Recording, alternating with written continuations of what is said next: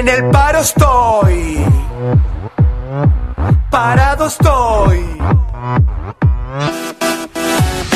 Toda la vida currando y cotizando. Llega el gobierno y nos entra recortando. La crisis no se acaba y esto va empeorando. Ay, Rajoy, ¿qué coño has hecho?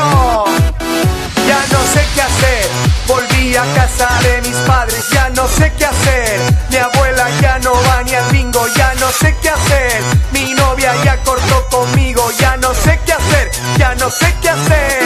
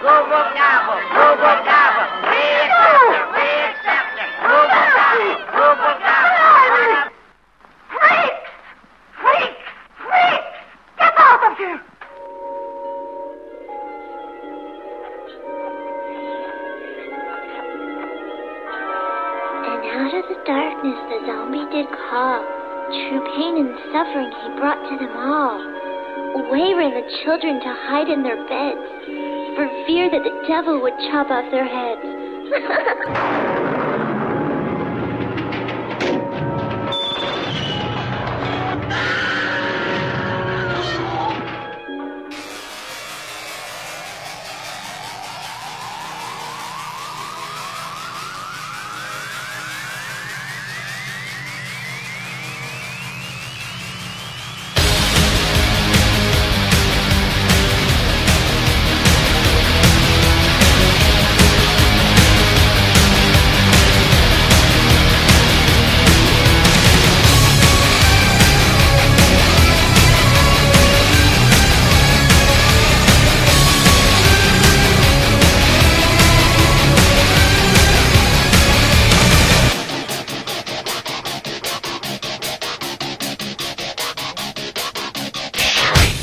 Buenas tardes y bienvenidos una semana más a la parada de los monstruos. Ya sabéis, todos los sábados de 5 a 7 de la tarde en www.radioritmo.org o en el 99.9 de la FM, el dial del infierno.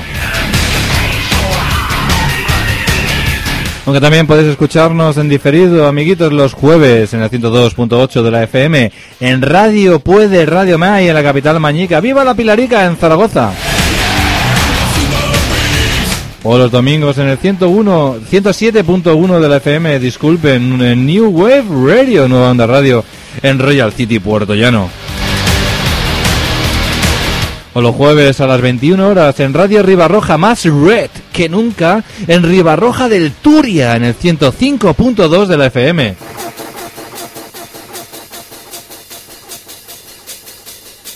¡Uy, FM en A Coruña, amiguito. Los lunes en el 103.4 de la FM. Al otro lado de vuestro aparato receptor, con todos vosotros de nuevo, David Royuela, Acabe Freakman, trayéndoos todo lo que cariñosamente denominamos subcultura, cultura friki o formas alternativas de que disfrutéis de vuestro tiempo libre.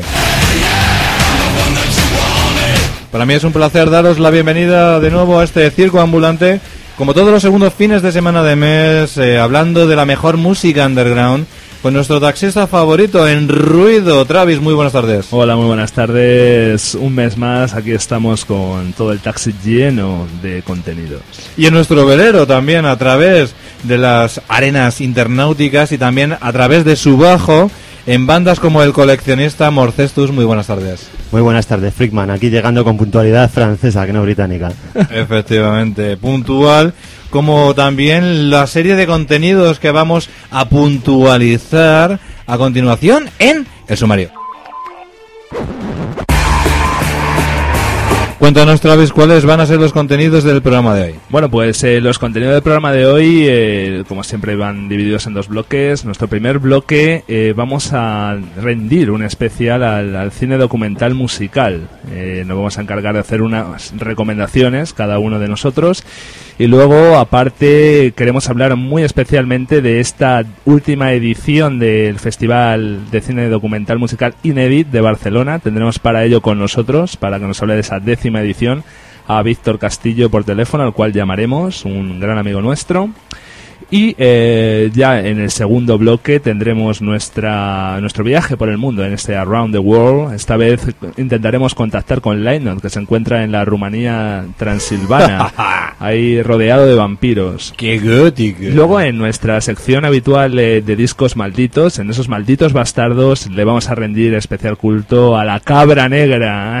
¡Al culto! ¡Vamos a rendir culto al culto! Exactamente, exactamente. El, el- el disco homónimo, más conocido por el disco de la cabra, ¿no? Sí, de, de eso hablaremos después, porque este es uno de tantos falsos discos homónimos que podemos ver. Por ejemplo, a ti te puede gustar mucho este de Alice in Chains, el del perro. El del Este no es perro, de la cabra, el sino el del perro. ¿no? El tan conocido, claro. Pero que se llama Alice in Chains, Exactamente, exactamente. Y bueno, luego en nuestro habitual Sol y Sombra, ese repaso a la lista de ventas de discos. Esta vez, pues ya eh, próxima eh, está la Navidad y por tanto próximo están los típicos regalos de compromiso. Esta vez hablamos de esos discos para regalar a nuestros padres o a nuestra tía, aquella que vamos a visitar y nos da A la tía Candy. violetas de Columba o cosas de estas Una- de toda la la, tía vida. Candy, por ejemplo, la Sí. tía Julia. o- Totalmente, cualquiera de ellas, efectivamente. Y luego en nuestro bloque de novedades, los últimos discos de Karma to Burn, de The Soft Moon y Bad for Lasses. Pues nada, amiguitos, comenzamos como siempre con la misa de Freakman, con ese diagnóstico.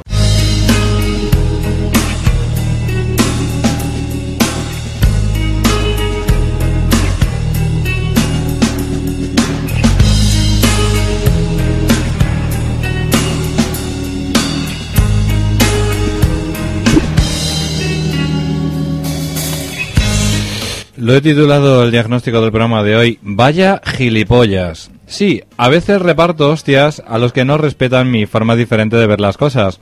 A veces también me gusta criticar también en estos diagnósticos a los que se suponen que ven la vida de forma parecida o al menos deberían por compartir una serie de aficiones minoritarias con el afán de ser lo más objetivo posible. Menos mal que no creo que escuche esto alguno de mis allegados. Por si acaso se pueden sentir reproducidos por lo que voy a descubrir a, a describir a continuación, ya que como bien sabéis utilizo estos diagnósticos no como misa, sino más bien para espiar y compartir mis lamentos al vacío radiofónico e internautico. En primer lugar, ¿no habéis pensado alguna vez que cerca de vosotros tenéis personas de las que pensáis eso, vaya gilipollas? Es decir, personas que no sabes bien cómo cojones han acabado acercándose a ti y que no sabes por qué pollas no los mandas a la mierda. Aunque siempre hay una excusa para no hacerlo, que si son amigos de amigos y hay que aguantarlos para que no haya malos rollos, que si son personas que te aportan mucha información respecto a una pasión que compartís. Buf, ¿cuántos de esos tenemos en las diferentes esferas de nuestras vidas, amiguitos? Pero de verdad, ¿merece la pena aguantar a esos gilipollas? Eh, gente que, como a mí me pasa, por ejemplo, por mucho que te aporten, tienes que soportar sus muchos defectos, como un ego incontrolado que tienen, debido a que, como son freaks y son unos incomprendidos, todo lo que no sea freak es una mierda para ellos. O si una persona tiene el defecto de ser más atractiva o social que ella, aunque sienta la misma pasión que ella por los cómics o el cine de culto, ya es para esas personas una moderna de mierda o una fashion. Piensa, mírala muy zorra, mírala como desfila de zorrea, por todas partes con ese cuerpecito y esos bolsitos de pesadilla antes de Navidad. No se merece llevar la ropa basada en la obra de Tim Burton o leerse los cómics que la dejo para intentar pasármela por la piedra con mi cuerpo deforme, que es para lo que realmente vale. Son cosas pequeñas como esas las que me tocan los cojones. Detalles nimios y totalmente prescindibles, pero que te hablan en profundidad de la bajuna de ciertos seres humanos, o pretendidamente, independientemente de sus aficiones o gustos personales. Son gilipollas de tomo y lomo. Porque estoy hasta la polla de bibliotecas andantes que solo repiten como un loro datos de la Wikipedia y que te juzgan por haber visto o no tal o cual película, porque son máquinas de sentir amorfas en lo físico y en lo psíquico. No son capaces de darse cuenta de que estas aficiones son para compartir, no para apropiarse de ellas. ¡Gilipollas! Y que cuando más se extiendan, más respeto e importancia tendrán las mismas. ¡Gilipollas! Conozco por otro lado personas que son verdaderas máquinas de sacar el fondo de la esencia a las cosas, como por ejemplo mi amigo Asier Crespo. Una verdadera enciclopedia cinematográfica, no solo de datos, sino de la extracción de conclusiones vitales de cada una de las charlas sobre cine que he mantenido con él. Y nunca estará en ningún foro, blog o medio de comunicación alardeando de la agudeza mental que tiene. Y que haría que muchos comunicadores de medios a nivel nacional palidecerían de lo pre- preclaro de su visión personal. Pero Lego, amiguitos, es un peligro en cualquier parcela vital. Y en esta del friquismo también. Tenemos suerte de que en esta parada de los monstruos, tanto los que formamos parte de ella como los que estáis al otro lado, tenemos ese comportamiento ejemplar que nos distingue que todo eso que mencionaba antes y que nos distinguimos de todos los gilipollas que nos rodean a veces y a los cuales deberíamos en algún momento dar un soplamocos a destiempo, sin acritud ninguna.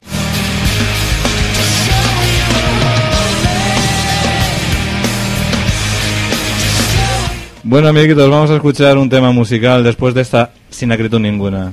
Bueno, pues eh, para abrir el programa, antes de entrar en ese grueso del cine documental dedicado al mundo de la música, eh, queríamos estrenar el, el nuevo disco de Soundgarden, ese King Animal, que saldrá la semana que viene.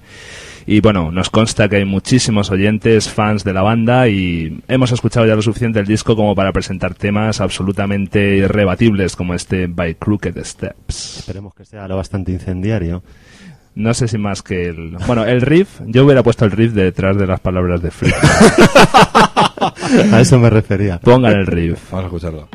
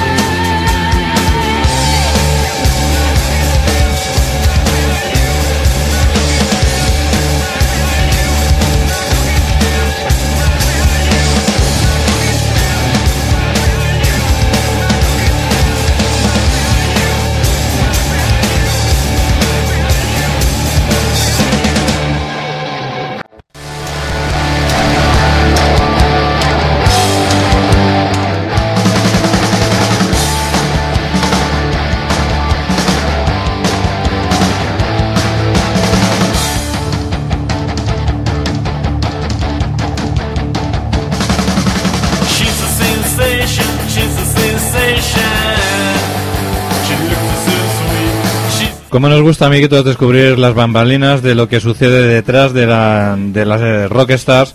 Y en este caso os podría asegurar que, por ejemplo, quería felicitar desde aquí a mis dos compañeros. Primero, a nuestro compañero Travis por haber formado parte de parte de Musicalia junto con eh, el redactor jefe Manuel Pinazo eh, de haber ido a Radio 3 y haber hecho un especial recopilatorio que estuvo muy chulo sobre eh, era sobre la frustración no no no no me acuerdo sobre, sobre el compromiso. el compromiso Bueno, muchas gracias, la verdad que siento mucho ese apoyo y mi corazón me lo corto con el cúter y luego te doy un cacho. Muy bien, y por supuesto, a la edición, a la nueva edición, acaban de sacar disco en nuestro compañero Morcestus con su banda El Coleccionista o está en brevísimo tiempo. Aquí lo tenemos, háblanos. Eh, bueno, sí, eh, ha, ha salido ya la edición física, pero, pero no me hagas publicidad, Frickman, no es necesario.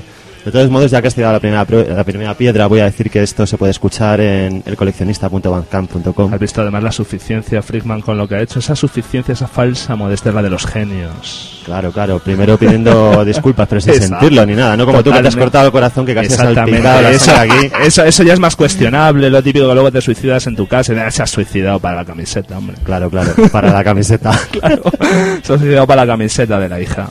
Como los documentales que hemos hablado. Efectivamente, bueno, eh, ¿cómo posicionar algo tan amplio y con tantos monstruos seguros atentos a- eh, al documental musical? Pues obviamente es un universo ingente, ¿no? Completamente vasto y lo que hemos decidido es elegir un par de documentales cada uno de, de nosotros, Marcestus y yo. Luego hablaremos coyunturalmente de otros muchos, también Frickman obviamente, que nos han resultado curiosos y que recomendamos, muchos de ellos ya conocidos obviamente por parte de nuestra audiencia. y Lo único que hacemos es rendir homenajes y volver a despertar esa pasión que produce volver a dar al play, que es lo que siempre buscamos, ¿no? Claro. Y bueno, sí. Nada, dime, nada, Dime, sigue. dime, dime. Háblame. Nada, simple- simplemente iba a postillar que en efecto que hay muchísimos documentales y que aunque recomendemos dos cada uno es que al hilo de eso va a ser inevitable hablar de, Claro. de muchos más, incluso de películas que si no si bien no son exactamente documentales sí están muy Podrían cercanas, serlo. pero no no voy a spoilear nada todavía. Exacto. Bueno, y el, en primer lugar, eh, con el que hemos abierto fuego, escuchando a los Ramones de fondo, es ese End of the Century, uno de los documentales más asombrosos que he visto en los últimos años, el de los Ramones que salió en el año 2003 y que bueno pues eh, sobre todo lo que me encanta de este documental como a todos nos gusta de los documentales es que no se queden en ese lado amable en el que todo es un peloteo entre los distintos miembros del grupo o todo es un un universo en el que todos van jugando al corro de la patata en círculos en la limusine llegando al concierto que bueno que es lo que ocurre en grandes documentales de otros muchos grupos que quizá pecan de esa de, de esa excesiva digamos cara cara grácil no como Claro. puede ser el 20 de Pearl Jam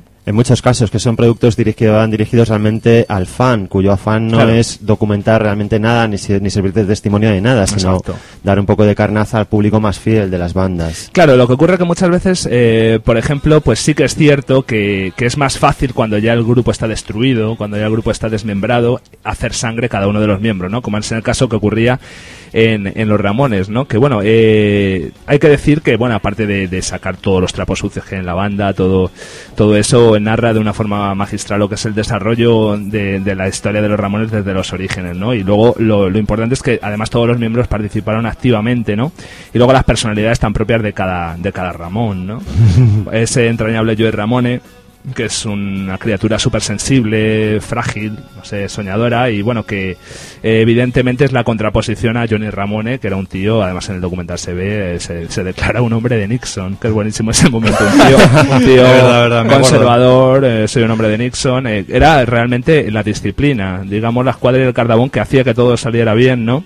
Pero también un cabrón sin escrúpulos que, por ejemplo, deja evidentemente en evidencia eh, su, su, su mala baba, ¿no? Cuando le roba, le robó la propia novia que había conseguido Joey Ramone de toda la vida. Y Ah, se ¿sí? mantuvieron durante muchos años sin dirigirse ni la propia palabra a los miembros del grupo por este hecho, ¿no?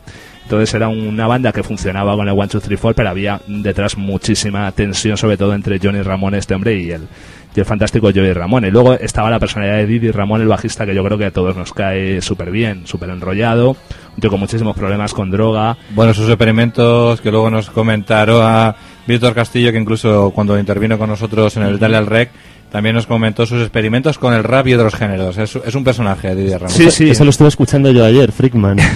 Efectivamente, llegó a sacar un disco y todo. Yo también fui eh, punky, no, ese fue otro. Bueno, no me auto... No me doy bombo. Y bueno, eh, el- eh, ocurrió la, la- la fatal, el fatal des- desenlace de que aunque todos, eh, digamos que funcionaron de manera fenomenal con las entrevistas en el documental, antes de estrenarse los tres murieron, cada uno por sus enfermedades, adicciones largas, etcétera. Cada uno de lo suyo, podríamos decir. Exacto, y luego, bueno, pues decir que es un documental en el que aparecen todos los padres del punk eh, y, y unos, unos, mm, unas manifestaciones pues de grandes popes como puede ser Joe Stramer, otros muchos, todos alabando la figura de los Ramones, que yo creo que es una banda que creó en cierta forma lo que es el punk y además le, le dotó de unas melodías y de una forma de hacer canciones inolvidable completamente, ¿no? Y bueno, pues decir que aparecen imágenes de actuaciones míticas de la época maravillosas, igual que aparecen de Iggy, de los New York Dolls. Y bueno, luego también hay imágenes muy curiosas, como Eddie Vedder, no sé si recordáis cuando se dejó la cresta, eh, que había fotos que él solo tenía una cresta y cuando les presentó para, para el Rock and Roll Hall of Fame, que los presentó a los Ramones ahí con su cresta y con su chaqueta de cuero y demás. Y bueno, pues yo creo que es un documental absolutamente, absolutamente recomendable este de los Ramones. Bueno, ¿y qué otros documentales os le han puesto dura, como dirían Born in Fire? Pues bueno, si te parece ahora el- nuestro amigo Morcesto nos dirá su primera opción y mientras vamos a dejar un poquito con música, además con un tema que sé que te gusta a ti mucho, de los. Ramones, que además es la única, el, el único track en el que yo he cantado en mi vida, en las Plagium Session de Zebla, nuestro hijo amigo. Algún día- En los estudios de Ideas Soez, cuando hacía Plagiums. Eso debería salir en el DVD de la parada, si hay algún Bueno, DVD alguna vez. eso sí. Recopilatorio de lo mejor yo de la creo parada. que, está el downloading, ¿eh? Por ahí. Y, y si te Travis cantando, amiguitos. Sí, bueno, ahí con el. Bueno, eso fue absolutamente delirante y era una versión del tema que vamos a poner que yo sé que a ti te encanta y además la canté porque tú la cantabas mucho en el barrio. Exactamente, Pet Cemetery. Pet Sematary. Y vamos a escucharla a continuación. El cementerio amiguitos.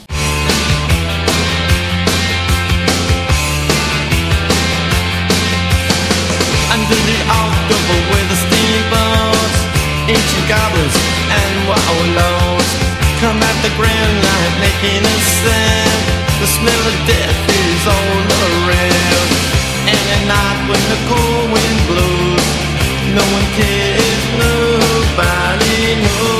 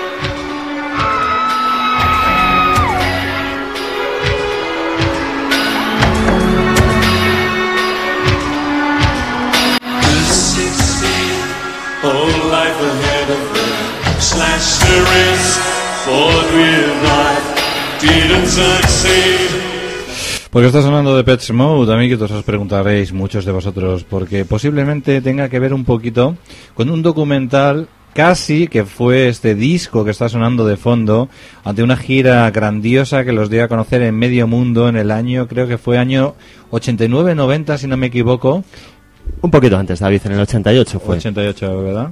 Y es- estamos hablando de The Pets Mode. Pues nada, la historia de este documental, que fue una especie de publicación triple en realidad, porque salieron al mismo tiempo tanto el documental que recogía las, las andanzas y las vivencias del grupo durante la gira, como un vídeo del último concierto de la gira en el Rose Bowl de Pasadena y un álbum que recogía el mismo concierto. El tanto el vídeo del concierto como el, como el propio directo en sí tampoco tiene mucho que comentar. Es un concierto bastante espectacular, salió todo muy bien. Y es lo del documental que lo que aquí nos ocupa. El documental fue dirigido por Alan Pennebaker, eh, famoso por haber dirigido documentales, sobre todo en la década de los 60 y los 70. Es muy famoso por haber dirigido, por ejemplo, Don't Look Back de, de Bob Dylan y, es- y, gru- y gente así de ese palo. De hecho, cuando le llamaron para dirigir este documental de los Depeche, su reacción fue un poco como, ¿y estos quiénes son? Depeche Mode un es un grupo que todavía no eran famosos en los Estados Unidos, pasarían a serlo a raíz de esta gira precisamente del Music for the Masses, que culminaría en el concierto del Rose Bowl de Pasadena.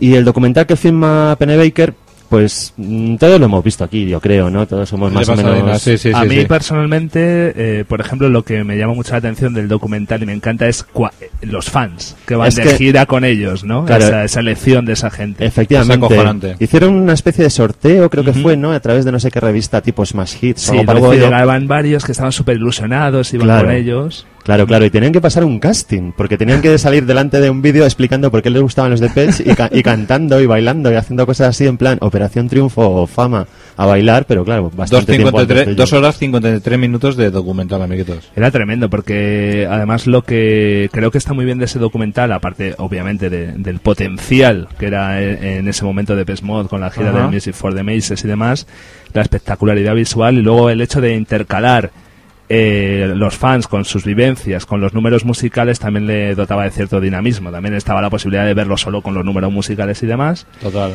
Y bueno, aparte de, eh, además yo creo que si hay un grupo en esta vida que demuestre lo que es la pasión y el sentir, uno de los más fundamentales para ellos es de Mode. Entonces es impresionante dentro de que evidentemente puede ocurrir igual en cualquier grupo de fans o cuando los típicos conciertos de Michael Jackson la gente, eh, pues yo que sé, de repente se desmaya alguien y tal, pero la, manera en que vivían las canciones y cómo esos primeros planos brutales y luego aparte que tiene para mí una de las imágenes más emocionantes para mí del mundo, de la historia de un concierto que es el final con Never Let Me Down, cuando en ese momento surge el momento de empezar a mover así los brazos, que yo creo que surge realmente a partir de ahí, Efectivamente. y ver todo el, Rose Bowl con las manos así y con con Gahan moviéndoles brutal. Y luego el momento en el que lo primero que hace de Gahan al entrar al backstage es ponerse las manos en la cara y ponerse a llorar es brutal muy grunge todo todo antes de que llegara el grunge, pero, pero sí, no, además es un concierto muy significativo por todo lo que supuso. Esto ya se ha dicho en muchas ocasiones, pero vamos, no- me gustaría mencionar la importancia que tuvo el hecho de que un grupo que hacía pop electrónico llegara, pues llenara un estadio como el Rose Bowl de Pasadena, me parece que con casi 70.000 personas, que es algo que un grupo que, hacía- que hacía música electrónica no había conseguido Claro. hasta la fecha. Depeche Mode, bueno, ya utilizaban guitarra por entonces, pero aparte de Martin saliendo tocándola en Nothing y un par de temas más, no creo que, que sonara durante más tiempo. Era la época en la que estaba también Alan Wilder con ellos todavía. Efectivamente, estaban los cuatro todavía, la formación clásica, o sea, con Alan Wilder tras haber sustituido a, a Vince Clarke. Buenísimo. Además, luego eh, yo creo que Depeche Mode es uno de los grupos que mejor sabe cuidar la estética y mejor ha sabido rodearse de gente como Anton Corbin y demás. Y luego no es un documental musical, obviamente, pero recomendamos inevitablemente Devotional, uno de los grandes eh, momentos musicales de Depeche Mode en la gira de Sons of Faith and Devotion con una con unas altas dosis de heroína y de heroínas. Pues sí, además, eh, la edición en DVD de ese concierto está bastante chula. Yo tenía todavía la edición en VHS de tiempos Ujú. pretéritos, pero la edición en DVD incluye un disco extra con, si no recuerdo mal, las imágenes, o sea, vídeos de las imágenes que Todos se los proyectaban en las es que eran pantallas. brutales. Ahí había unos montajes visuales fantásticos. Fantástico, sin duda.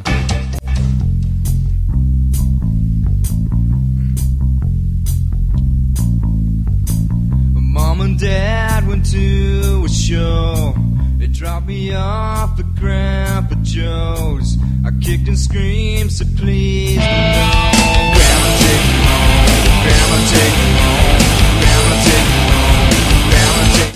Pues sí, creo que es Nirvana lo que vamos a hablar a continuación, ¿no? Efectivamente, vamos a hablar de- del documental más bien que en Nirvana, centrado en la figura de Kurt Cobain, que lleva por título About a Son, un documental que salió en el año 2006, dirigido por Ag Snack, absolutamente en las antípodas de, de la truculencia oportunista que pudo tener artefactos como Quién mató a Kurt Cobain, película que muchos grunges vimos, yo la vi con el Tejo, otro de los habituales en estas declaraciones absolutamente nefasta en la que se especulaba en torno a que Kurt Cobain fue, fue asesinado, ¿no? Incluso que se Por el duche, ¿no? bueno, el Duche era uno de ellos, claro, que luego aparecía muerto más adelante, un, un- pues un personaje, una especie de sacamantecas de, de la WWF.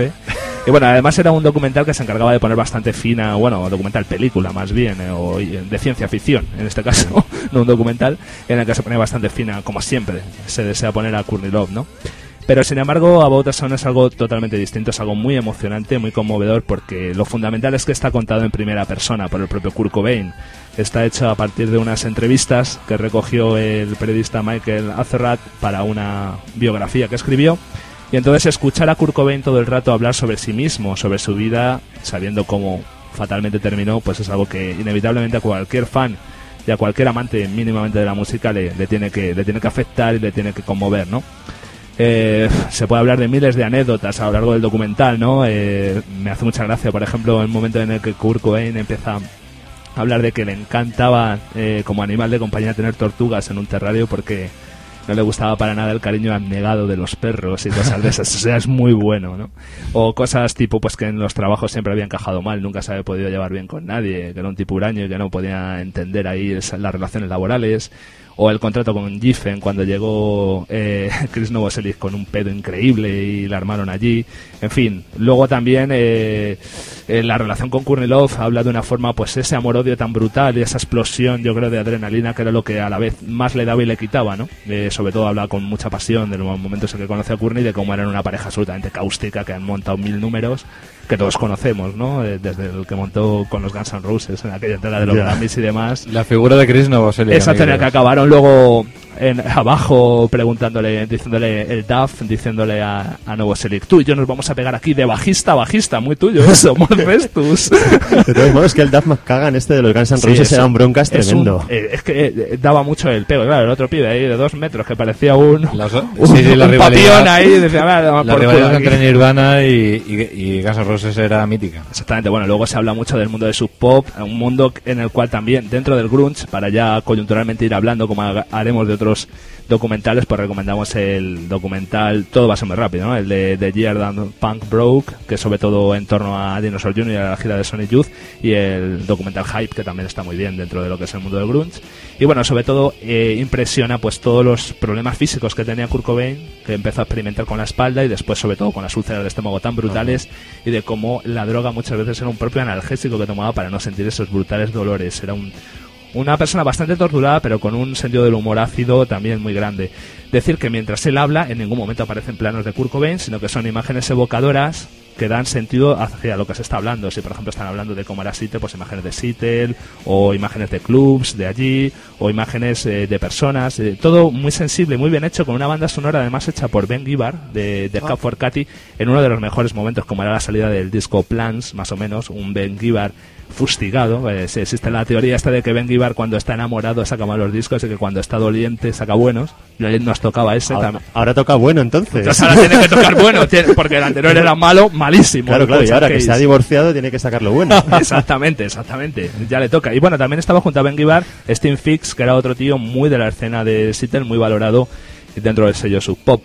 Y, y obviamente, pues, qué decir, ¿no? Que, que yo creo que es un, un manifiesto absolutamente bello y que, bueno, eh, lo más terrible es oír a Kurt Cobain, bueno, habla mucho del desgaste que tiene Nirvana. Nirvana era un grupo que evidentemente no iba a continuar existiendo si hubiera seguido vivo Kurt Cobain porque él solo quería hacer música. Muchas veces lo, lo declaraba precisamente con Michael Stipe, que eran súper amigos y ya estaba muy, muy cansado y muy erosionado con el propio grupo. Supongo que por muchos problemas, la fama y demás, y toda esa presión que algunas personas no pueden llevar. Y bueno, pues sobre todo eh, cuando intentas se- se- seguir adelante, claro, eh, Frickman está cerca también de la escopeta. Vaya de- gilipollas. De, la escopeta.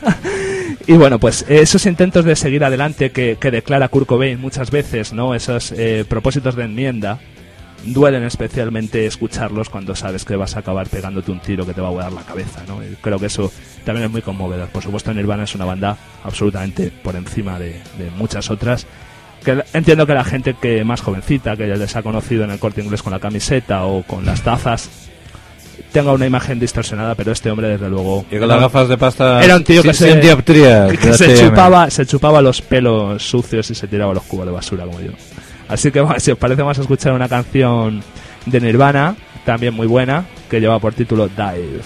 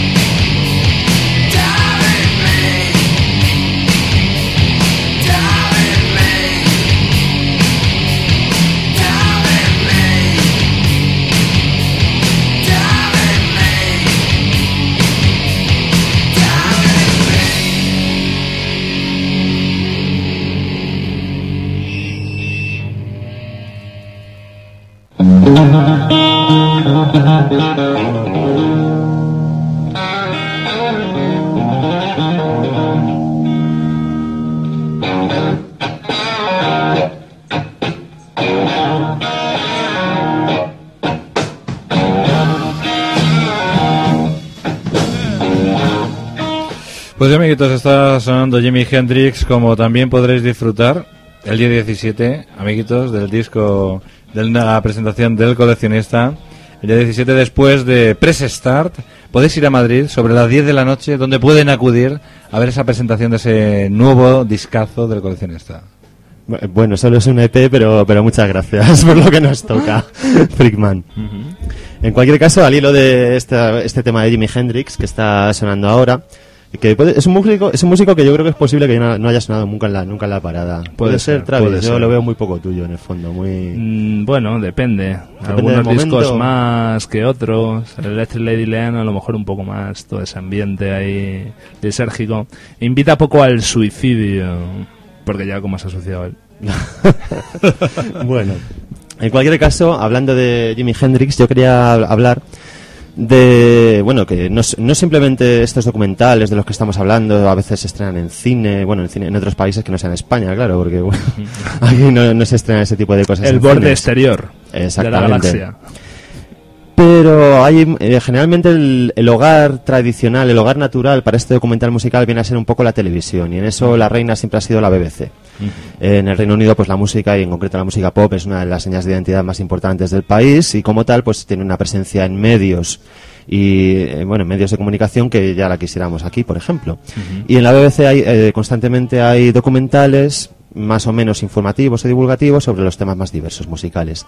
A ver, podría haberme decantado por varios. Por ejemplo, recientemente han emitido uno que se llama Punk Britannia, que tiene muy buena pinta, en tres capítulos. Un- uno de ellos dedicado a, a los orígenes del punk, otro de ellos a post-punk y a new wave, y, otro de- y el tercero al revival del post-punk que hemos estado experimentando estos últimos años. Y la temática parece interesante. Pero he escogido hablar de Seven Ages of Rock. Es un poco más genérico, más de, de marca blanca quizá, porque intenta abarcar mm, de una manera muy somera, evidentemente, toda la historia de la música rock hasta nuestros días, centrándose, cen- centrándose simplemente en una serie de figuras clave. Por ejemplo, en el primer capítulo podemos eh, hablar de gente como Jimi Hendrix, los Beatles y los Stones también se mencionan, evidentemente, pero se pasa por alto porque ¿qué queda por decir de gente así? Que algunos de ellos siguen están activos en nuestros días. Y termina con un capítulo dedicado, como no, pues mm, a la música de allí, a todo lo que, al Britpop y a todo lo que ha venido después. Eh, Grupos pues como Blur, Oasis, mm, gran cantidad de tiempo dedicado a Sued, cosa que me llenó de, No está mal, no está mal. de, de orgullo y satisfacción. Ninguneo a Radiohead como habitualmente. Es que efectivamente, Uf, es- eso fue, eso además me llamó mucho la creo. atención. Brutal. Esos chavales. Pero eso- ¿Qué música harán eso? Ese Claro. chavalito feo. Tiene cojones. Claro, pero tú confiesa, ¿tú, ya- tú ya lo has visto o, o sospechabas? que No, ser podía sospechar el ninguneo dentro de ese universo y que entiendo que hablen antes de Rialto que de Radiohead, por ejemplo, ¿no? O de, ejemplo. o de Covelli. Eh, Grupos, evidentemente, con mucho más eh, marchamo que Radiohead. Hombre, yo soy fan de Covelli, tengo que decir, Yo así también, que... y de, y de Sony Aurora que más, no- que estaba buenísimo. Claro, claro, pero eh, bueno, voy a, voy a pasar por alto esta pequeña afrenta. no, ninguna. George lo ha oído. Se le han agrandado hasta el ojo. No, yo, tam- yo tampoco soy na- yo tampoco soy gran fan de Radiohead y tengo que decir que aquella omisión ni siquiera llamó mi atención, o sea, Vaya, como que vaya. no lo eché de menos hasta que comentándolo con un amigo, viste tal, no sé qué, dice, qué curioso que no hablan de Radiohead. Yo dije, hostia, es verdad. No, no me había percatado de profeta en su aquella- tierra, ¿no? Hmm. Hombre, Radiohead, pff, aún así sigue teniendo presencia en medios, lo que pasa es que claro, después Claro, de Kid Day, lo que hemos hablado siempre. Un grupo disuelto ahora mismo, o sea, eso es como cuando como intentar buscar el lo que era una aspirina cuando te la echas en el agua. También. De todos modos, tengamos en cuenta que este documental Seven Ages of Rock habla un poco eso de figuras clave, eh, atendiendo también un poco al legado que han dejado. ¿Qué legado nos ha dejado un grupo, un grupo como Radiohead? Radiohead es un grupo muy atípico y muy único porque no ha creado escuela realmente. O sea, que en ese aspecto sí ha contribuido a la música, pero no hay otros grupos que beban de la música que han hecho Radiohead realmente. No, no sé qué, qué opinaréis vosotros al respecto, por ejemplo. yo no sé si hay algunos que beban más de lo que ha dejado Oasis. bueno, creo que necesitamos programa nuevo. Ábrenos Freakman tres horas más. Las pagamos de nuestro bolsillo. No pasa nada. Radio, Esto radio, Radio Ritmo Getafe tiene mucho ritmo para abarcar cualquier diversidad nada. cultural de, del Britpop. Se, no cierra ahora mismo la caja de los truenos. Se cierra diciendo que Placebo es el mejor grupo inglés, ¿no, Freakman? Bueno, después de escuchar el último EP, el. Pero bueno, sigamos hablando de, de documentales, que es lo que interesa. Bueno, pues ya terminando un poco con el tema de Seven, Seven Ages of Rock, decir que hace falta para verlo pues tener una cierta cantidad de tiempo libre, porque son siete capítulos de aproximadamente 45 minutos, que vamos, que no es algo que se pueda ver en un momentito en tu casa, o sea, es necesario unas cuantas sesiones de peli y manta. Pero son bastante amenos, con imágenes de época, entrevistas, es muy gracioso ver, por ejemplo, el ayer y el hoy. Y nada, simplemente pues eso, reivindicar un poco estos documentales que hace la BBC y que aquí en España no, no es algo que cunda mucho, pero bueno, hay ejemplos más cercanos como este que comentaba anteriormente. De Frenesí en la gran ciudad, que fue un documental precisamente sobre la movida que se emitió este año. No sé si lo visteis alguno de vosotros. Sí, sí. Yo no lo he visto, pero sí que sí que te- lo tengo pendiente porque he oído hablar bastante de él, Se efectivamente. anunció con bastante bombo cuando lo emitieron Exacto, exacto. en la 2 precisamente y es un documental pues que se aleja un poco de tópicos y salían un poco los protagonistas Sí. de la época hablando. Salía por ejemplo Ana Curra también un poco al hilo de este espectáculo del acto que ha sacado este año. Salía nuestro amigo el dueño de Generación X, Servando Carballar, por ejemplo. Con Avedor Dro, Hablando de los tiempos de Avedor Dro. Y salía... Sí, eso que salían todos, también salía el de Gabinete Caligari, También, salían todos. También, ahí. también salía gente de la banda de Loquillo. Era, era muy curioso ver el, el aspecto y, y lo mucho o lo poco que habían sido castigados por, Salía, por el paso del salía tiempo. también Tierno, muy tuyo, Tierno Galván. Claro. Grande, totalmente el padrino. Ahí tenemos al padrino, tenemos a un auténtico pope ahí detrás como el padrino. Claro, salía también, por ejemplo, Bernardo Monetti, tristemente fallecido hace tan solo un par de meses. Salía básicamente, yo creo que todo el, todo el mundo que fue alguien más o menos reseñable o destacado en el tema este tan traído y llevado de la movida. Muy bien, pues efectivamente eh, esas han sido nuestras recomendaciones y ahora evidentemente vamos a hablar de otros muchos super lanzados, ¿no? Hablabas un poco del tema del punk y yo creo que dentro del mundo del punk otros documentales también interesantes pueden ser ese The Filth and the Fury, ¿no? Uno Ah. de, los grandes, de los grandes manifiestos del punk. Sí, además Y- se está celebrando estos días el 35 aniversario del Nevermind the Bollocks. Claro, los Pistols. exactamente, los Sex Pistols. 1977. un grupo sobre el que siempre correrá cierta polémica, sobre el creado o no. Luego, dentro del punk, también muy fan nuestro amigo Barsen, ese Hated de Gigi Allen, uno de los mejores documentales que podéis ver. Ahí totalmente de acuerdo con él en ese sentido. Un, un documental absolutamente subversivo sobre Gigi Allen, la figura de un personaje, como sabéis, muy asociado al punk, eh, con mucha cabeza, con mucho, con mucho seso y mucho mensaje, y aparte de la propia provocación, pues un tipo realmente peligroso y con muchísimo, con muchísimo eh, valor para cuestionar muchos convencionalismos sociales. Un gran documental ese Hated. Y luego, no sé, también de hace pocos años, de los mejores documentales que yo aquí había también indicado, aparte de, de la, del entertainment obvio que proporciona ese ese gran hermano terapéutico que es el Song Kind of Monster que te gusta a ti. Metallica, efectivamente. Bueno, Metallica tiene varios. Joder. Tiene también el, el Cliff Mall, que es una gira, pero también hay Pero vamos a mucho de Song Kind of Monster, si no eres fan de Metallica mucho, sobre todo yo realmente me gustan, pero me gustaría que no me gustaran, es lo que siempre hablo. Es una- un entertainment total, o sea, esos momentos a hostia limpia con el eh, dialéctica con Dave Mustaine diciendo que siempre fue un fracasado porque le echaron, porque Megadeth nunca ha llegado a eso, cuando van a ver el nuevo grupo de Jason Newsted, los problemas con el alcoholismo de Jason Hetfield, el, el rollo totalmente siguana Es tremendo, de es Kirk tremendo. Hammett. Yo es que yo no he visto ese brutal. documental, Es pero potentísimo. pero no, no termino de entender si es un producto realmente dirigido al fan, porque yo lo que pensaba era Claro. que se desnudaban muchas de las miserias de la banda. Es que y yo, pensaba, creo que no va dirigido, aparte de que es la grabación de, Claro. de- de- de- del el gran disco donde tocan la- eh, lo- botes de. eh, suena a, a, a- a lata total, que es el Sanenger, ¿no? Es- esa perdición. Entonces es muy divertido. Los que siempre fuimos más de, de- de la malla blanca de Axel marcando tallo. Que de esa, de esa negrura metálica. No, eh, rock ese, ¿no? ese rollo, sí, claro, es que ese rollo heavy negro de metálica tan marcado, a mí me está. me- por, por debajo yo creo que hay. Ahí hay algo un poco de, de, de, de- de- de sordidez homosexual profunda, ¿eh? en, esa, en, en ese rollo macho. Ahí vemos a, a Judas Price que la tienes a tus espaldas. es que Bueno, estoy viendo me, ese me está enculando Ron Halford por detrás. eso, eso ha sido un gran momento para hablar esto. Es que te, te estaba escuchando decir Se eso, veía el póster de los Judas detrás y decía, no puede ser, Se estoy está- teniendo una epifanía aquí mismo. se está alzando. Y efectivamente, bueno, pues eh, sin duda otro de los grandes mm, eh, documentales y recomendable es ese, mucho entertainment. El de Lemmy es buenísimo, de. Motorhead. Sí, ese sí. es grandísimo. Anécdotas cuando llega a una tienda y pregunta que está buscando un disco de... de- perdona, eh, ¿tienes algún, algo de los Beatles en mono? Y la tía no tiene nada en mono. Y llega la, la dueña de la tienda y le regala su caja entera de toda la discografía en mono. Pues dice esto lo hago por el rock and roll. Y luego hablando todos, está hablando Nicky Six de Moldy Crew, de Navarro, de Grohl. Pero bueno, es que lo de Lemmy es, vamos, es, es un, un Claro. grande sin duda. Y luego, dentro del territorio nacional, Aparte del que has comentado de la movida, yo mencionaría también el del Fulgor de Nacho Vegas, la creación Ajá. de esa canción. El 1, 2, 3 Stan Steel, que precisamente se ha, se ha editado en este inédit de este año. Y el a propósito de Rodríguez de The New Raymond, también muy actuales, muy coyunturales, pero muy buenos.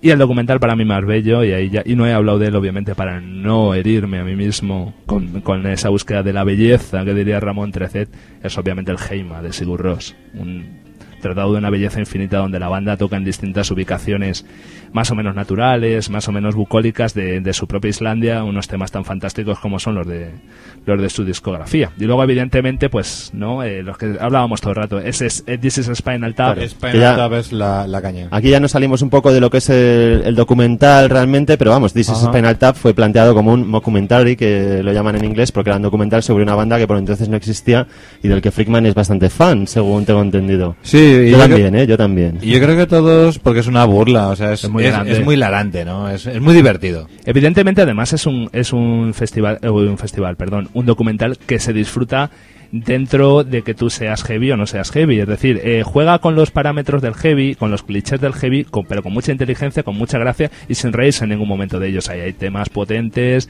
y hay mucho cliché, pero, to- pero luego todo eso, esa magia que tenían las producciones 80. Es un auto, un auto homenaje, ¿no? Un auto homenaje. Sí, yo creo que hay mucha ingenuidad también y mucha y mucha pasión en lo que se hacía, sobre todo fílmicamente en esa época. Es que, creo que se ha perdido. evidentemente, además, un una película como This is Spinal Tap no se puede hacer si no es desde el cariño y el amor por lo que estás parodiando, como, como todas las buenas parodias, realmente. Claramente. Ujú. O sea, no estás, no, no hay ninguna acti- no hay ninguna actitud lesiva en este documental. De hecho, yo le he leído muchas entrevistas a músicos que a- reconocen haberse visto reflejados en This is Spinal Tap. Y Claro. su primera, y su primera actitud fue decir, Dios mío, se están burlando de nosotros. Exacto. Cuando todo lo contrario. Y al hilo de ella, y ya vamos, si te parece poner una canción además de esta banda, y Por ya supuesto. pa- para hablar con, Con Víctor amigo Castillo Víctor Rodríguez. Castillo.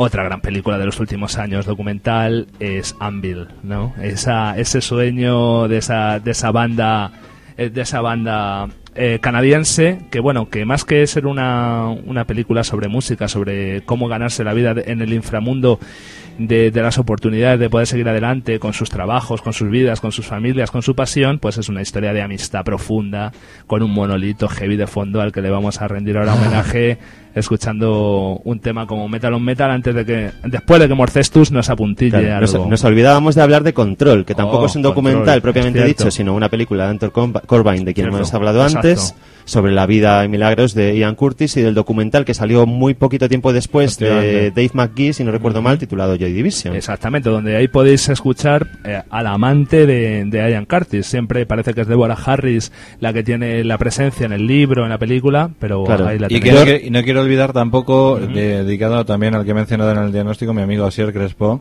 The Band. The Band. Ah, sí, claro, hay mucho respeto. Siempre que tiramos de, de historia cronológica, hay que cuadrarse, hay que cuadrarse, Friedman. Pues vamos a escuchar Metal on Metal, si te parece, el, el gran himno que suena luego en Japón, ahí en ese éxito final que consigue Anvil en la película. Y vamos a hablar ya con Víctor Castillo para que nos cuente a fondo lo que fue esta edición del Inédit.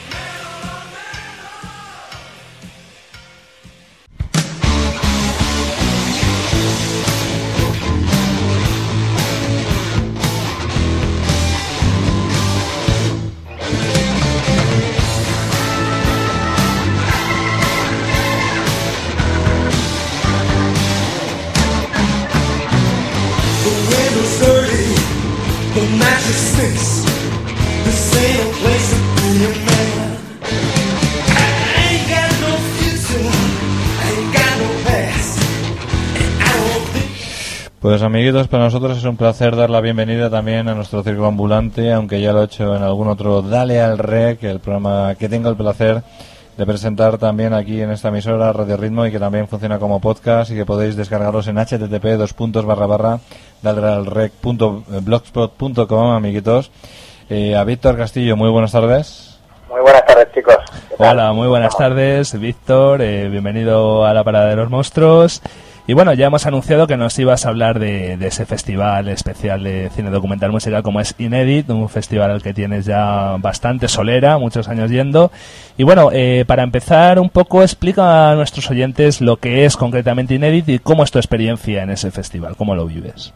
Pues mira, principalmente, pues eso, Inédit empieza como una cosita así más, más pequeña, pero que con el tiempo se ha ido, se ha ido expandiendo, ya estamos hablando de la décima, de la décima edición este año.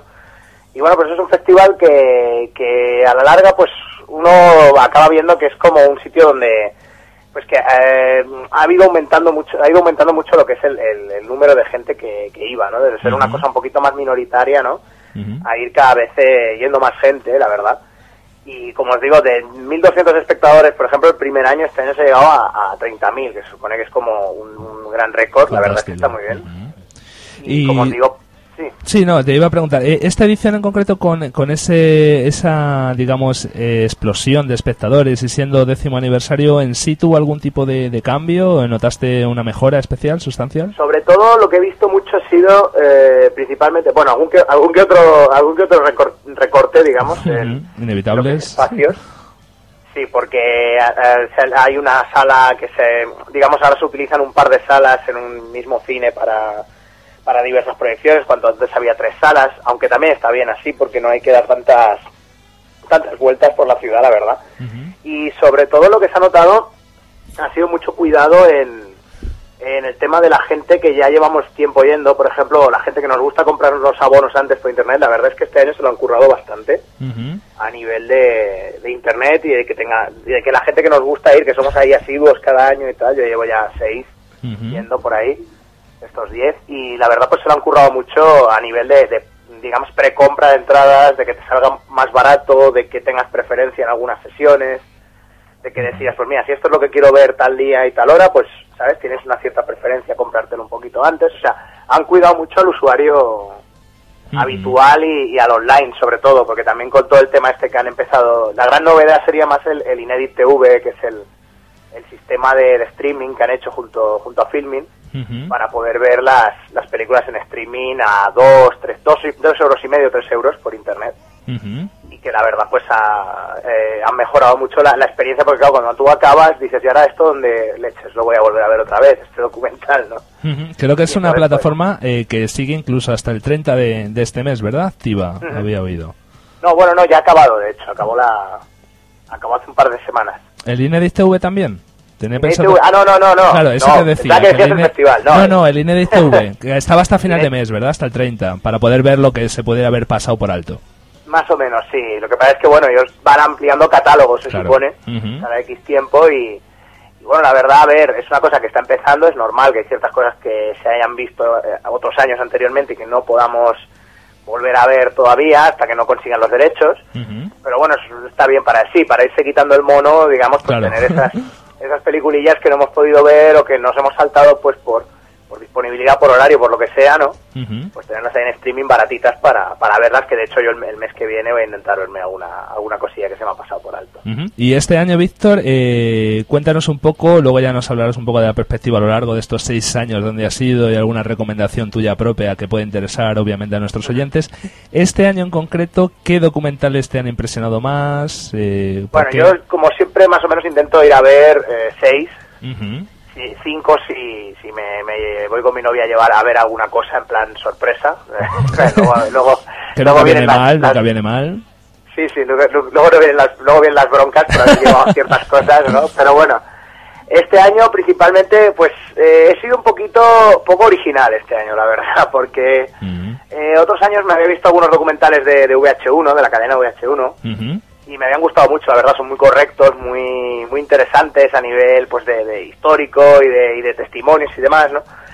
Entonces este año vi que había un par de, de VH1 que trataban sobre, sobre todo sobre el tema de la cultura de- del hip hop a mediados de los 80 y finales y a principios de los 90 y son realmente de los que más de los que más me han gustado a nivel de trasfondo porque están hechos eh, digamos por la pro- por la propia gente que, que está que estaba pues mm, en es- detrás en esa época haciendo la música. O sea que realmente están eh, digamos eh, enfocados y narrados por los propios por los propios eh, protagonistas digamos no de la época. Y do- los dos eran eh, Planet Rock eh, que era la- el hip hop y la, histo- la historia del hip hop y la generación de- del crack. Y luego uno que se llamaba Pricing que era las eh, hip hop y las revueltas de, de Los Ángeles todo el tema después de la paliza de Rodney King y demás. Digamos que en ese caso el documental es un elemento más dentro de la cultura hip hop, ¿no? Que lo que hace evidentemente es englobar una serie de disciplinas y es lo Claro. que dices tú, utilizarla como un elemento más integrador, no está hecho para alguien ajeno. Sí, sí, entonces, pues lo que sí, principalmente era, era eso, hablar un poquito de, de historia y enfocarla pues desde el punto de vista de, de los, de los propios artistas, ¿no? Se veía pues, en el primero veíamos gente como, como Virreal de Cypress Hill o RZA de Butan Clan o, o gente así pues hablando de cuando, de su, de su juventud en, en, en los barrios conflictivos vendiendo crack, que era la única cosa que podían hacer para tener un, un- un mínimo de- de dinero, ¿no? Y, y bueno, pues es muy interesante, ¿no? El- el- el- la moraleja un poquito, el rollo de, de que ellos se han, digamos que se han hecho a sí mismos de una manera un poco extraña, ¿no? O sea, han, han podido aplicar su visión empresarial, ¿no? A algo, eh, pues, eh, en este caso sería algo legítimo, ¿no? O sea, no, no, no algo ilegal, ¿no? Y en el segundo, pues hablando un poco de, de, pues de cómo fue el post, eh, todo el tema post Rodney King, ¿no? Todo el, todo el jaleo que hubo en, en Los Ángeles, ¿no? Narrado pues desde el punto de vista de, de mucha gente metida, incluso uno de los responsables de una de las agresiones más fuertes a, a, a las personas allí, ¿no? Y ves, pues eso, ¿no? Pues eh, los testimonios de mucha gente de, de, de- de decir de cómo les habían inflamado todo, todo este tiempo, digamos, pues con el tema de la policía y cómo el gangsta rap, sobre todo en esa época, lo que hace es canalizar esa mala hostia de, Mm, de Los abusos de- de- policiales y demás, ¿verdad? claro, de esa gente de, de los barrios y, y, bueno, y de liarse pues a, a cosas, bueno, eh, hay unas escenas tremendas en ese, en ese documental que la verdad algunas ni- no las recordaba y, ha sido bastante, bastante chungo volverlas a ver, ¿no? Y bueno, eh, a lo largo de estos seis años, entonces, si tuvieras que hacer una especie, vamos a decir así, como de ranking o de, eh, de, documentales que pudieras eh, recomendarnos, porque bueno, eh, ya comentabas con nosotros un día de estos preparando el programa que también habías asistido a la, al visionado conmemorativo de, de This is Spinal Tap y demás, que hemos hablado un poquito de ella, eh, también de Anvil, también un poco Sí, pues estado, he estado escuchando lo que habéis estado diciendo. Exactamente, de un poco los, los, digamos, no lugares comunes, sino grandes cosas que evidentemente, como siempre intentamos, le- la gente pueda acercarse a ello, ¿no?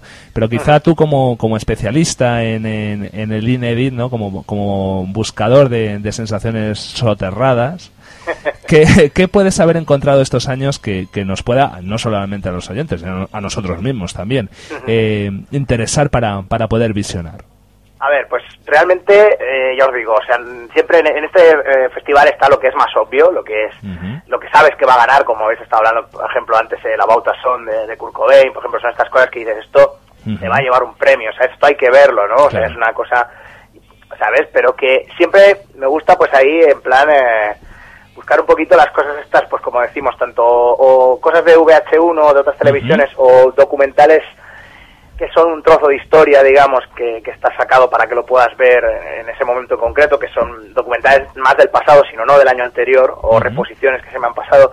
Yo os podría decir que, por ejemplo, un documental como Punk in London, por ejemplo, un reportaje, es un reportaje amateur de, de un, de un eh, periodista alemán que estuvo en, en, en Gran Bretaña en 1977, ya con toda la explosión de, de la música punk y demás.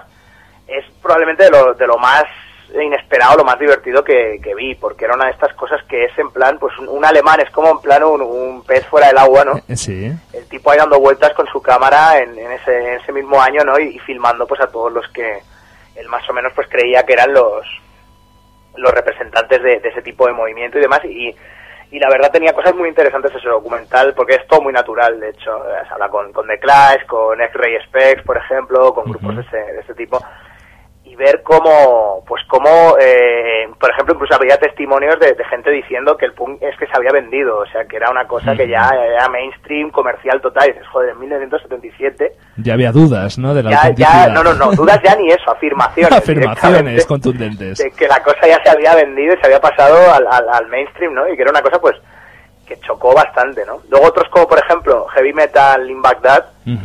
Es probablemente uno de los que me ha dejado peor cuerpo, yo creo, de, de- de documental, de verlos ahí, pero es una cosa que es, que es necesaria, que es ver, pues, cómo eh, puede existir un grupo de, de- de heavy metal en, en un país tan tan represivo con el tema con ese con el tema del, del, del rock and roll en general y con cualquier cosa que no sea Claro. la creencia popular como, como es Irak, ¿no? Y ver pues cómo los miembros de este de este grupo se, se tienen que bueno tienen que acabar exiliándose en otros países convertidos en, en ciudadanos de segunda no Around the world. claro efectivamente efectivamente nunca nunca mejor dicho no y, y ver pues realmente eso como ellos por sus cojones porque quieren seguir haciendo heavy metal porque no van a parar de, de- de hacer lo que ellos lo que ellos quieren pues cómo intentan pues eso, montarse un, un- hacer un disco grabar etcétera no y realmente pues es muy es bastante emotivo no un poquito el final es un poquito paternalista no con, con Metallica por ahí metidos en medio en plan "Va, o sea, vamos a ayudar chicos no Ah, Bueno, eso tenían que haberlo sacado en el Son Canon Monster, ya como final, para, para, para resarcirse del San Anger. claro es un postdata somos buenos de verdad. Claro. Ayu- ayudamos al, al tercer mundo de verdad de verdad. Somos una ONG de metal.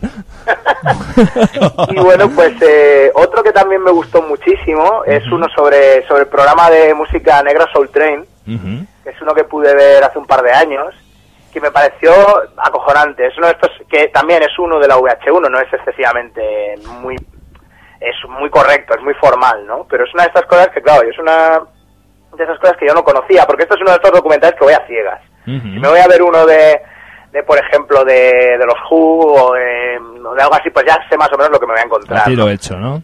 Claro, pero con esto me gusta a veces meterme ahí y decir, venga, a ver, ¿sabes? ¿no? O sea, sí conozco a bastantes artistas porque me gusta mucho la música, el soul y el funky de, los 60, los 70, todo esto me gusta, pero vamos a verlo, ¿no?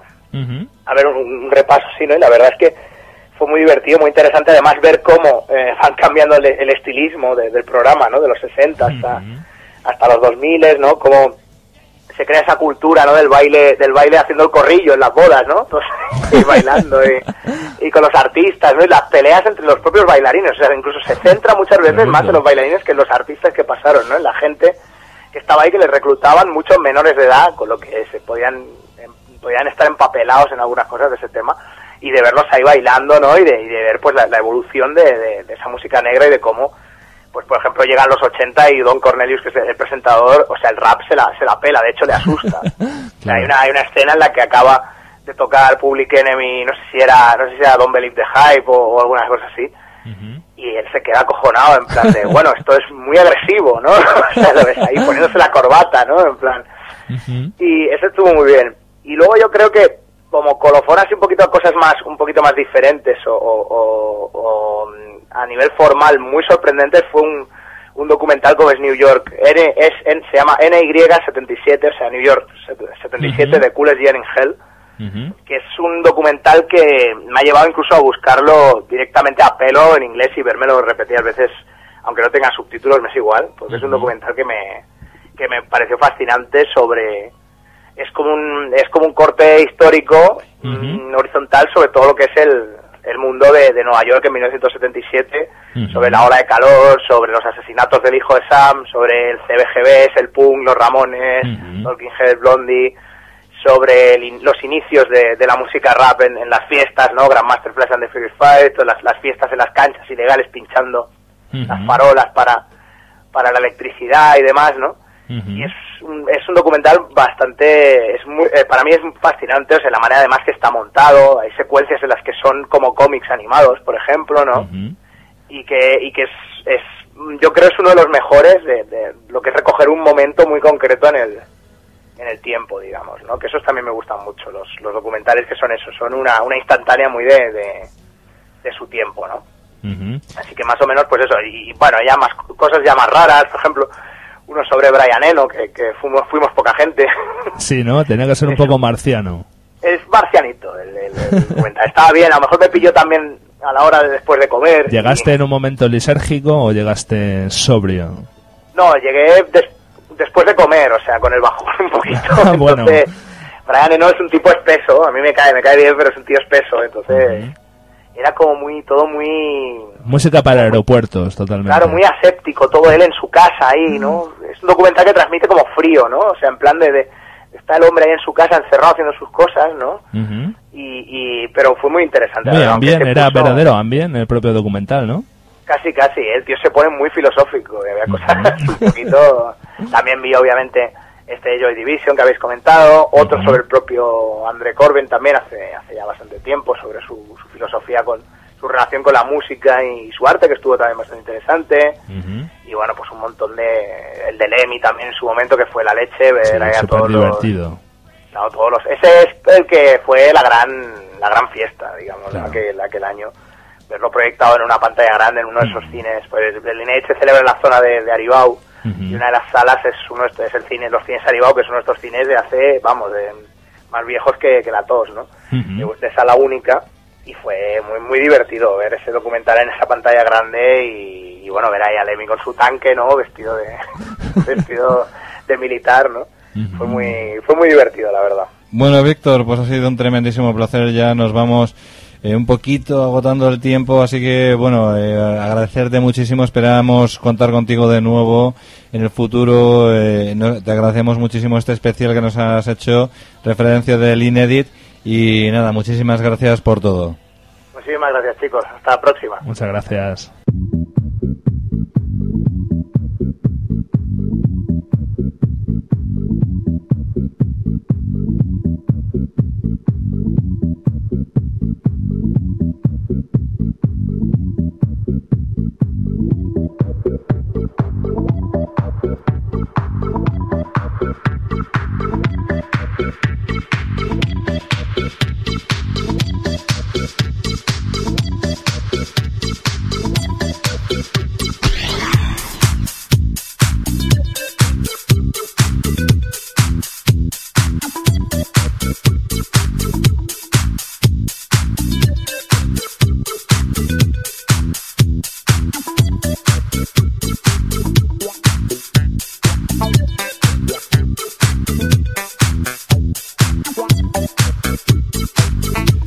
Pues nada, os pedimos disculpas, amiguitos, pero estamos intentando localizar a J. Lainot, a ese rizos de ébano con ese arqueo de ceja, y no, le, no localizamos ese arqueo de ceja por ninguna parte. ¿Qué pasa? Bueno, pues eh, efectivamente estamos intentando contactar con él sin éxito. Eh, lo último que sabíamos es que se encontraba alojado en un hotel en Transilvania.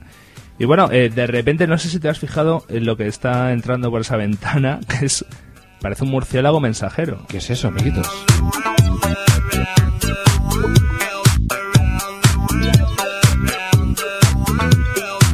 ¿Qué es eso? Es como el Valencia, Eh, es eh, como el símbolo del Valencia. Mira que tiene un sobre lacrado. Cógelo, Morcestus, tú que estás al lado. A ver, a ver, y bueno, pero ¿qué está ocurriendo? Está como entrando una especie de niebla por aquí, por el estudio, por nuestros pies. Eh, no, no sé qué puede ser esto. eh, eh, vamos a ver. eh, de lee- lee lo que pone aquí, por favor. Abre el sobre lacrado y, y lee un poco lo que hay aquí. Lee, lee- lee qué es esto. Esperad un momentito, amiguitos.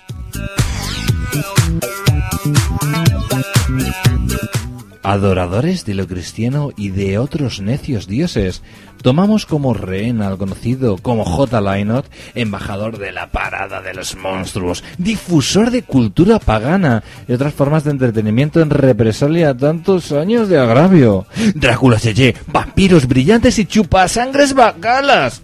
¿Es esa la forma en la que nos veis?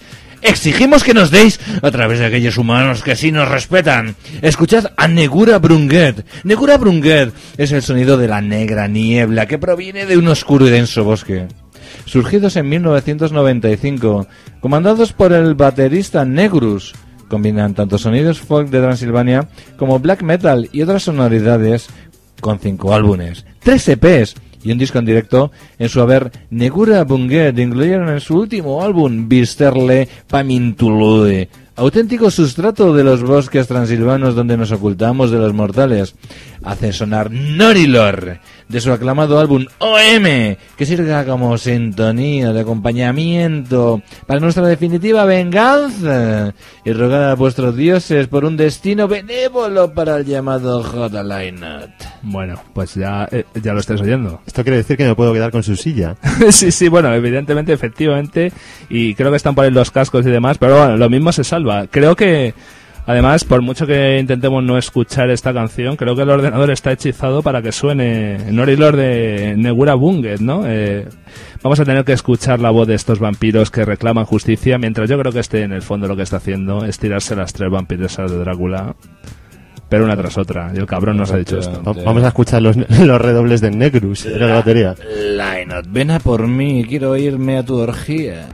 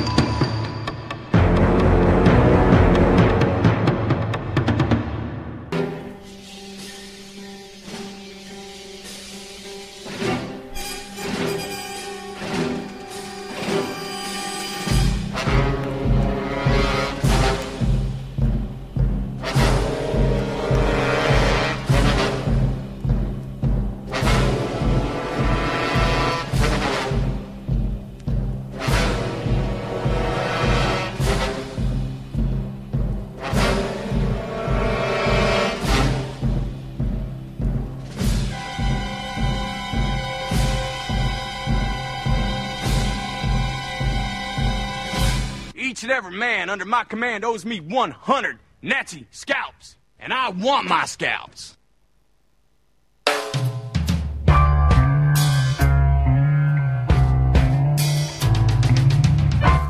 La cabra, la cabra, la puta de la cabra, la madre que la parió. Sí, eh. Amiguitos, vamos a hablar a continuación del grupo de la cabra, como anunciábamos anteriormente en www.paralomonstruos.com, en el Facebook de la parada, en el grupo de amiguitos de la parada y también en el Twitter, que se me había olvidado a lo largo del programa, porque vamos a hablar de The Cool y no es que seamos más cultos que los demás. Bueno, eh, me encanta eh, eh, que hablemos del disco de la cabra. Además, me gusta cuando con las personas se puede polemizar y hacer dinámicas, ciertas secciones en las cuales hay un feedback.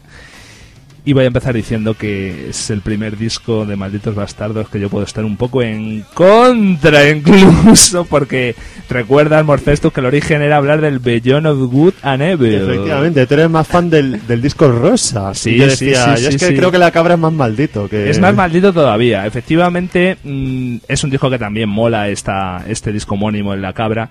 Pero el Villano Good and Evil quizás es muy potente, muy poderoso y ah, para evitar entrar en la mano de hierro. de Vamos, la- de vamos a hablar de los dos en realidad. de las secciones. entonces. No, no, no, no, no. Yo eh, ahí Lynott, que es un es un hombre es, es, bueno, es realmente un un, rus- un un totalmente el de los gemelos. ¿Cómo se llamaba el de los gemelos de de Juego de Tronos?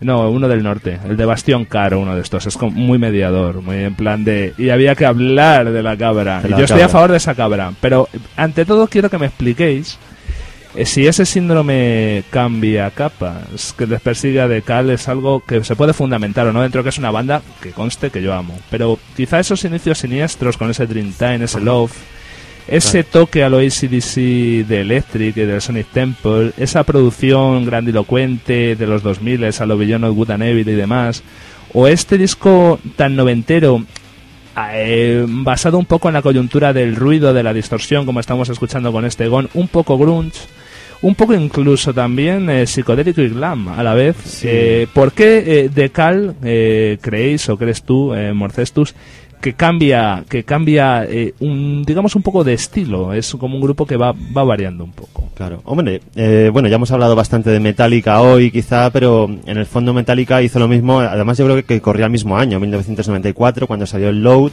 y es un disco tan coyuntural como este. Pero tú efectivamente estás haciendo referencia a algo que viene de mucho más atrás, porque de Cult, como te has dicho, Claro. comenzaron siendo góticos. De hecho, incluso comenzaron siendo un poco menos góticos, porque Billy Duffy, el, el guitarrista de los Cult, estuvo en un proyecto con nada menos que con Morrissey, el cantante Bueno. de los Smiths, que no podía dejar de... Entonces tiene que volver Morrissey aquí ya asomar la patita de la cabra. Pero te das cuenta, hasta, hasta Hasta aquí está, hasta aquí está hasta hablando de The Cult. Pero sí, es un grupo que muy, calame- muy camaleónico, un poco a lo, a lo David Bowie, salvando las distancias, o, o no, o malo. Mm, o No sé, yo, yo, yo eh, vamos a ver, para mí, y, y eso quizá no es que sea un órdago o no un órdago, para mí el mejor disco de los Cal es el Bellón of Good and Evil, que es algo eh, que evidentemente eso es muy maldito de, de ver. Pero eh, Es- es un disco, además, un que tardaron- con una potencia bestial y es- brutal. y es un disco que tardaron siete años en sacar, porque es que después de la cabra esta, que fue en el 94, con el que triunfaron un poco el primer mes, y luego ya nunca más se supo de ellos, hasta 2001, que es cuando sale este villano. Claro, es que eh, a mí me parece un gran disco, pero sí es verdad que este de Cal es un, un disco más enrevesado, más difícil, pero yo evidentemente si me tengo que quedar con un disco de Decal, puede que me quede con el Love, quizá. Goticismo al final. Claro, yo diría probablemente el Love o el Dreamtime. O sea, ya estas Pues cosas. ahí sí tipo- que ya sacas tu goticismo, abandonas es que eso es muy gótico, todo o sea, tu marchamo pop, A mí me, me pones el fachada. Electric o el Sonic Temple, lo puedo acabar un poco herido, pero. incluso más con el Electric, pues eso sé que... claro, claro, pero el Sonic Temple con esa, con esa portada, con Billy Duffy haciendo esa posición de poder con la Sí, guitarra, ay, ay, esa ay. Gibson Les Eso Paul. no puedes, ahí Eso necesitas es- un jersey de rayas. O sea, eso es rock, además, puro y duro, vestido con todos los ropajes de. del ese rock. New York City, Claro. ese San King, temazos, realmente. Bueno, eh, aquí también los hay, ¿no? Pero el maldito nos parece que hubiera sido incluso un ceremony. Eso sí que habría sido... Es que ese disco yo Una creo que no, maldición no lo ha escuchado prácticamente nadie, incluso. Eh, tenía todo el ambiente indio que siempre la acompaña. Eh, Bueno, no, estamos dejando fuera este Weapon of Choice de este año, muy de JL Line, ¿no? Claro, Que pero bueno, no- ya hablamos de él en el Novedades un día. Exacto. Sol y Sombra, de Sí, hecho. Sol y Sombra, muy bueno, por cierto. Pero bueno, entonces, ¿qué tiene esta cabra Pues para que me yo, la coma? yo creo que tiene una cosa, que tienen una de cult y otra de arena. También. Muy bueno, haya sido un millán total. Claro. Bueno, pues, ¿qué tiene la cabra? Bueno, en primer lugar, la Wikipedia me ha sacado de mi error y resulta que no es una cabra, sino que es una oveja. Sabía yo que si conectaban con nosotros los del canal Discovery Max, habría Claro. problemas. Igual que los haters de internet siempre dicen, "Ch, que yo sé de esto dirían, esta no, no es cabra porque le cuelga la bolsa escrotal Claro, más claro. hacia la izquierda, etcétera. Y es que era una cabra muy rara, con cuatro cuernos. ¿Tú dónde has visto una cabra con cuatro cuernos? en la vida real cada día, eh, pero de dos patas. Yo soy un poco, yo soy un poco cabrón, os reconozco. Sí, estamos aquí, es un tema de cuernos, estamos aquí con la berrea haciendo el programa. Claro. Permíteme que te haga. que- bueno, pero respondiendo a tu pregunta de qué tiene esta cabra para que te la comas, voy a responderte con una pregunta. Muy bueno, como un buen gallego. A ver, ¿a ti cuánto te gusta el load, Travis? El Load de, de Metallica. Metallica. Soy más fan del Load que de este, aguanta. Es que son, son discos hermanos y gemelos en la Es, es intención. mucho, porque yo, incluso, cuidado que yo puedo ser fan hasta de Hero of the Day, que esa es la canción Pero más... eso es de, de lo peor de Pero eso es muy pop. Ese es el momento tuyo de, de enfundarte el jersey de donde está Wally debajo de tu, de tu oscuridad Dream Time, totalmente. o si eres Hero of the Day, propongo una sección Brutal, brutal. Maldito Bastardos de Songs donde se ponga Hero the Day. Still the Window Burn. Qué temazo. No, no, no, te desco- no sé te he qué descolocado, te he Sí. dejado la... Bueno, Nada, me, me me obligas a, salirme, a salirme del guion, Travis, Claro. entonces ya no sé qué te decir. tendría que haber hecho Ronnie o algo de eso. Claro. No, pero bueno, en, cual- en cualquier caso, esta, esta cabra lo que tiene...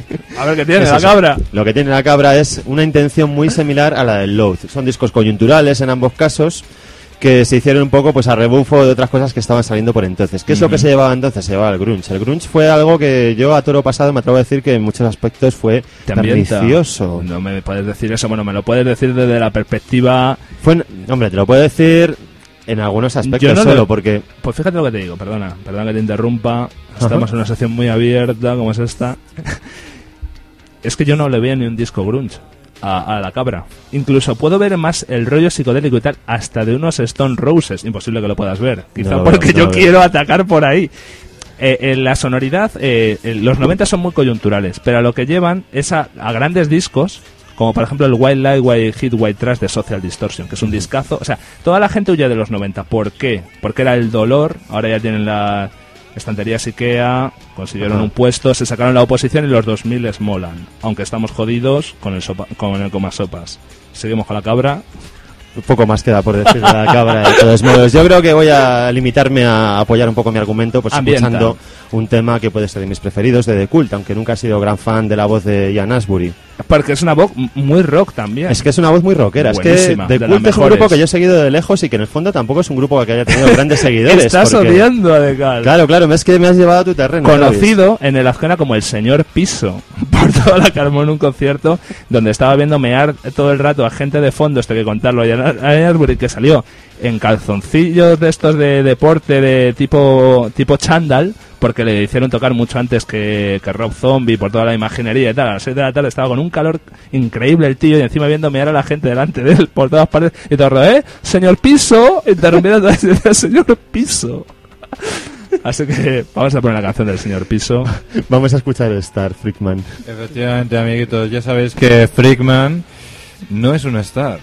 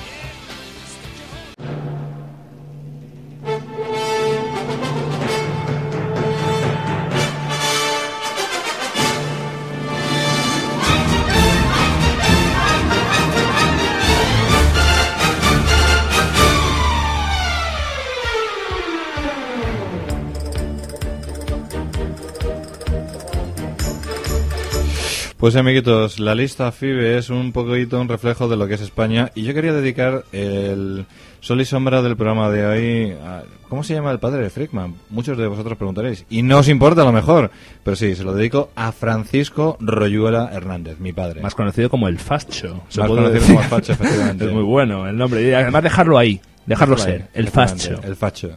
Pues cuéntanos otra vez. Bueno, pues eh, os traigo unos cuantos discos para regalar a los padres. Pensaba que nos ibas a Ahí contar está. por qué se llama el facho. No, bueno, eso, eso, eso lo dejamos en la, en, en la intrahistoria que alguna vez será contado. Haremos un San Manuel Bueno Mártir. Efectivamente. Yo creo que hay un programa el cual eh, llevo buscando hace mucho. Quizá eh, creemos un nuevo programa y todo para ello, que es una entrevista en profundidad a Frickman.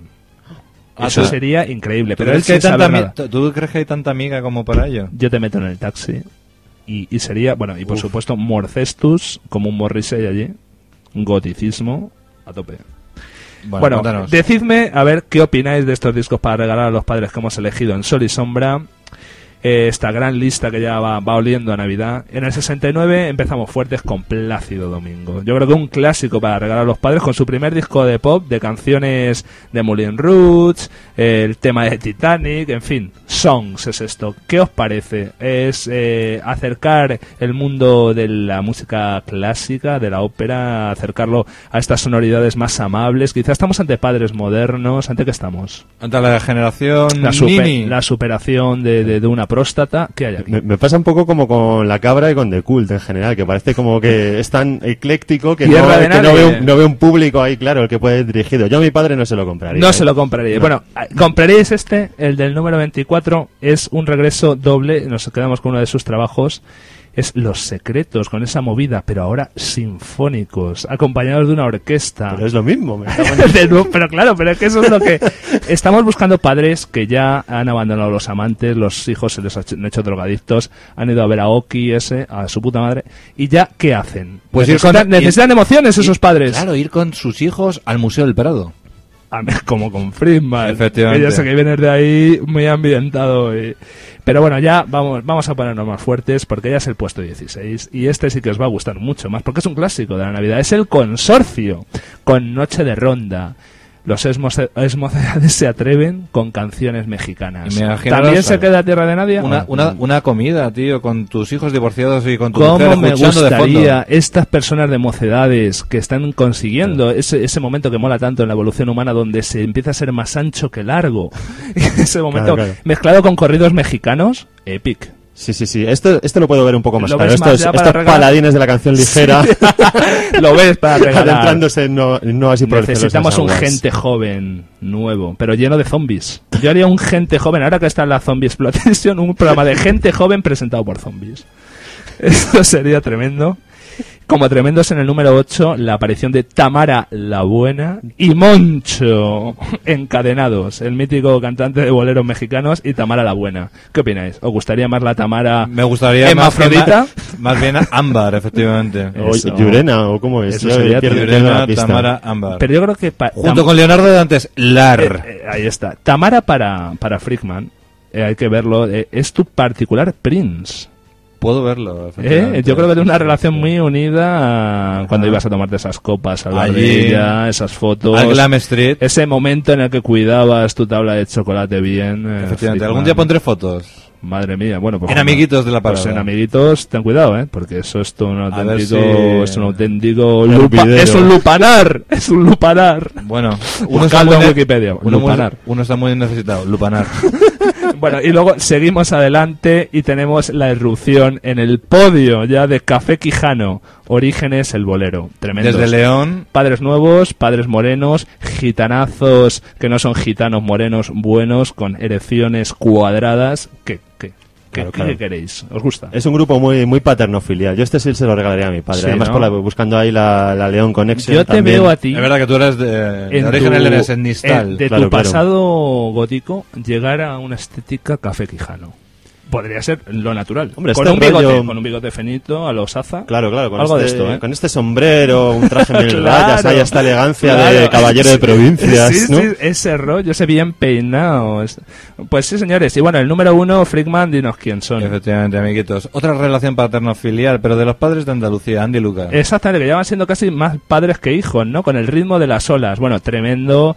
Eh, ya hablaremos, intentaremos hablar más a fondo con Andy y Lucas. Tremenda pareja, potente, disco más vendido de España. No ha llegado el fin del mundo, aunque lo parezca, después de esto.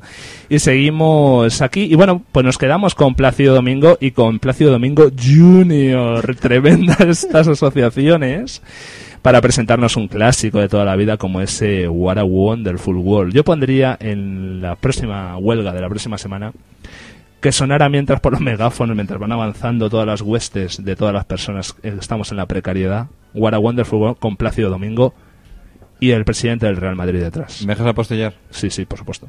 Vaya gilipollas.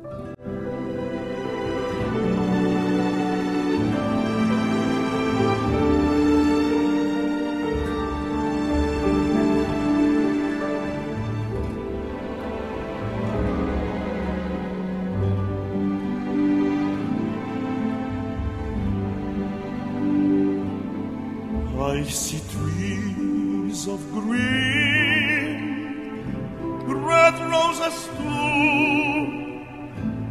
I see them bloom for me and you, and I think to myself, what a wonderful world.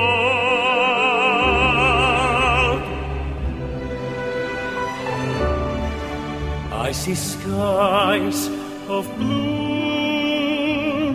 and clouds of white, the bright blessed day, the dark secret night, and I think to myself, what a wonderful world.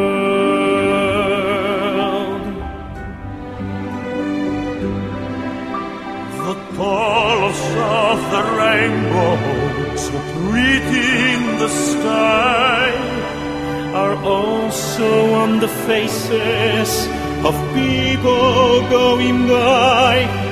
I see friends shaking hands, saying, How do you do?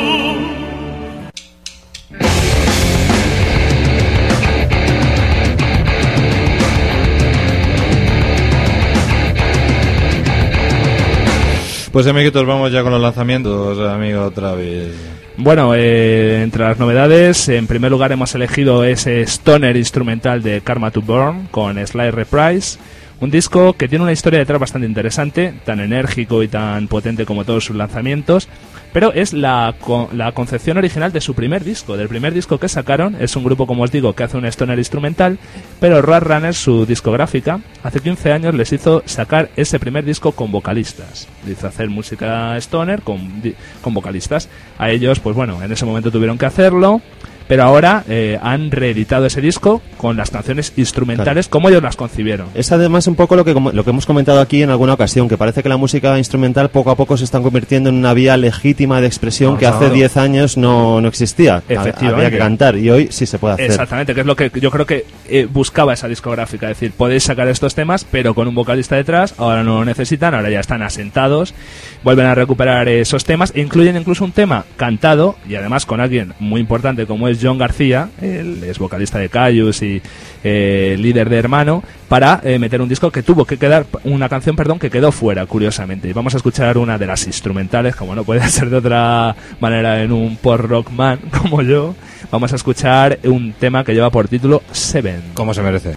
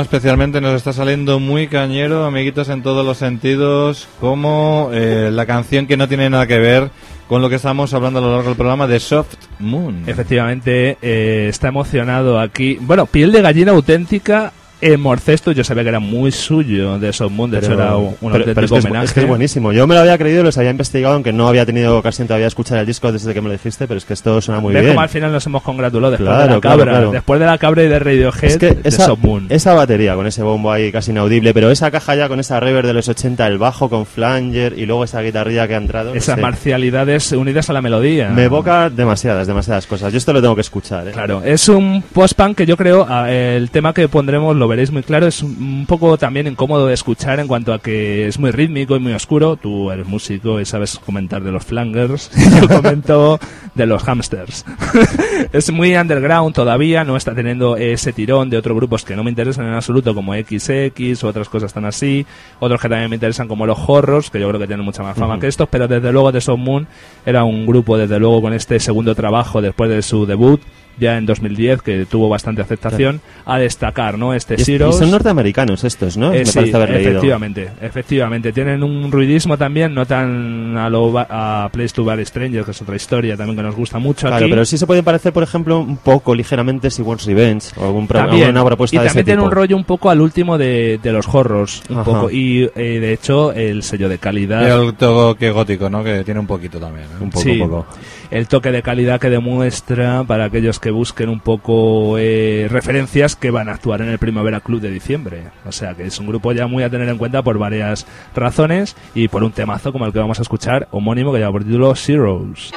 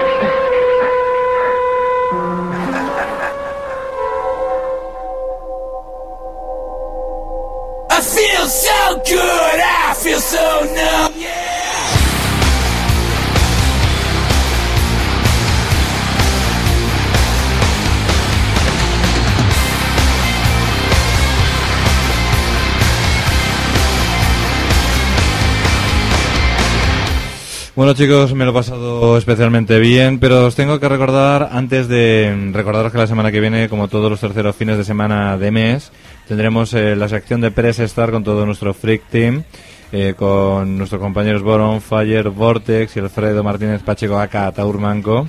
Pero os tengo que recordar que este mes de noviembre ya tenemos nueva temporada de Dale al Rec.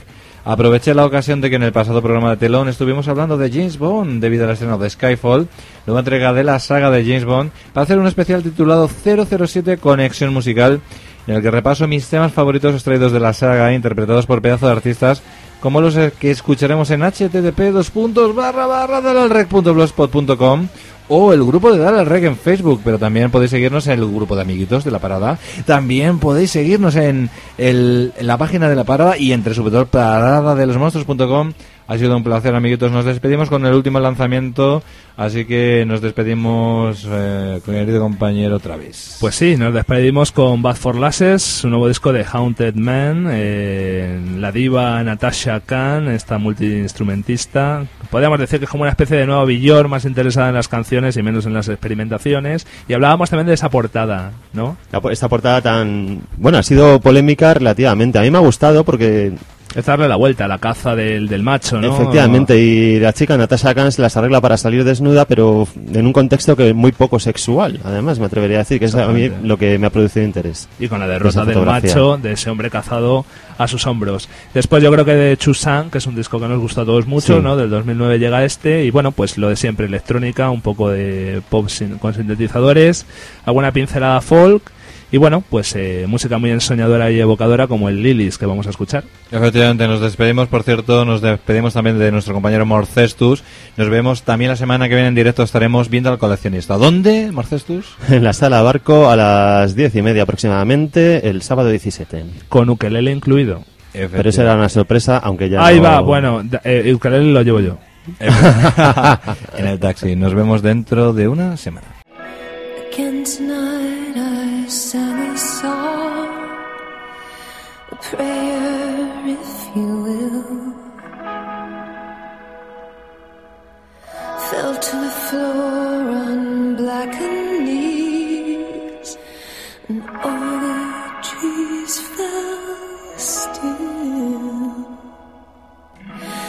Press my hands between my eyes and pour the thistle milk. Beg the thunderbolts to strike and mark me as alive.